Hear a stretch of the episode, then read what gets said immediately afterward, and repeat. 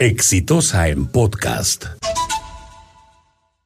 Y Alejandro Toledo Manrique, por decisión del juez norteamericano Thomas Hickson, va a tener que esperar los resultados de la decisión sobre la solicitud de extradición presentada por el Estado peruano en la cárcel. Porque el juez Hickson considera que hay peligro de fuga. Y yo estoy esperando que lloren las lloronas en el Perú. O sea, no era que lo de la prisión preventiva es un exceso, pobrecito, los corruptos que lo meten a la cárcel en las condiciones en las que tiene que estar. Está en cinco metros cuadrados y exagero Alejandro Toledo. Cada dos días puede mirar el cielo. Se pasa casi todo el tiempo encerrado. Su familia ha dicho que la está pasando mal de salud. ¿no? Su esposa y cómplice, la señora Elian Carpe, ayer dicho sea paso, se tiró al piso dando gritos luego que el juez Hickson tomara la resolución que tomó. Pero obviamente, si el señor es un alcohólico y está en un forzado proceso de desintoxicación en la cárcel. Pero esto no tiene que servir de lección. La justicia tiene que ser severa con delitos como este. Y tienen que tomarse todas las medidas de prevención para que los responsables no se escapen a la acción de la justicia. Porque en Estados Unidos ser un corrupto lavador de dinero es un delito tan grave como el terrorismo, el narcotráfico o el tráfico de armas. Y recibe los acusados y los procesados la mayor severidad en el tratamiento. Pero sobre Alejandro Toledo hay que decir dos cosas más. La investigación tiene que ser completa. No solamente cuánto dinero recibió de Odebrecht y de otras empresas constructoras, sino además quién financió su campaña electoral.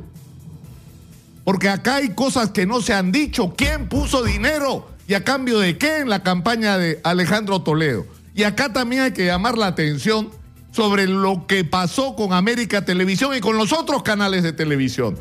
Porque lo que debió pasar en el Perú es que una vez que se acreditó que los dueños de los medios de comunicación y sobre todo de la televisión habían recibido dinero para vender sus líneas editoriales y defender la reelección infinita de Alberto Fujimori debieron perder las licencias porque habían incumplido su compromiso con la sociedad peruana y esas licencias debieron ser licitadas públicamente y no se hizo.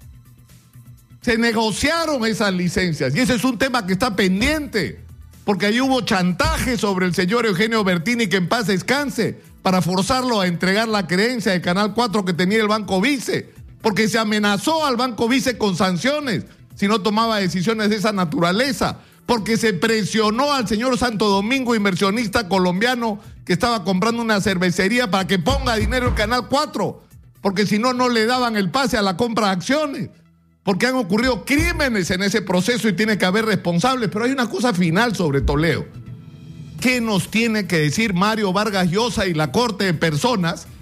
Que promovieron, sostuvieron, porque no solo lo eligieron, lo sostuvieron cuando estaba en el gobierno y cuando se supo que no reconocía a su hija, que era un borracho, que había recibido dinero de todos lados, de todos lados, de la comunidad cubano-americana, de la comunidad judía, de empresarios de todo tipo, dinero que no fue entregado a la campaña y que manejó él personalmente, pero que sabían además que había falsificado firmas si se presentaron todas las evidencias, los testigos, las pruebas grafotécnicas y no pasó nada.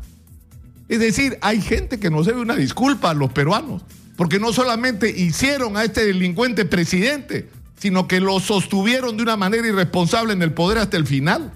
Estamos esperando, estamos esperando porque los peruanos tenemos que ser capaces de recordar para aprender. Este fue un podcast de Exitosa.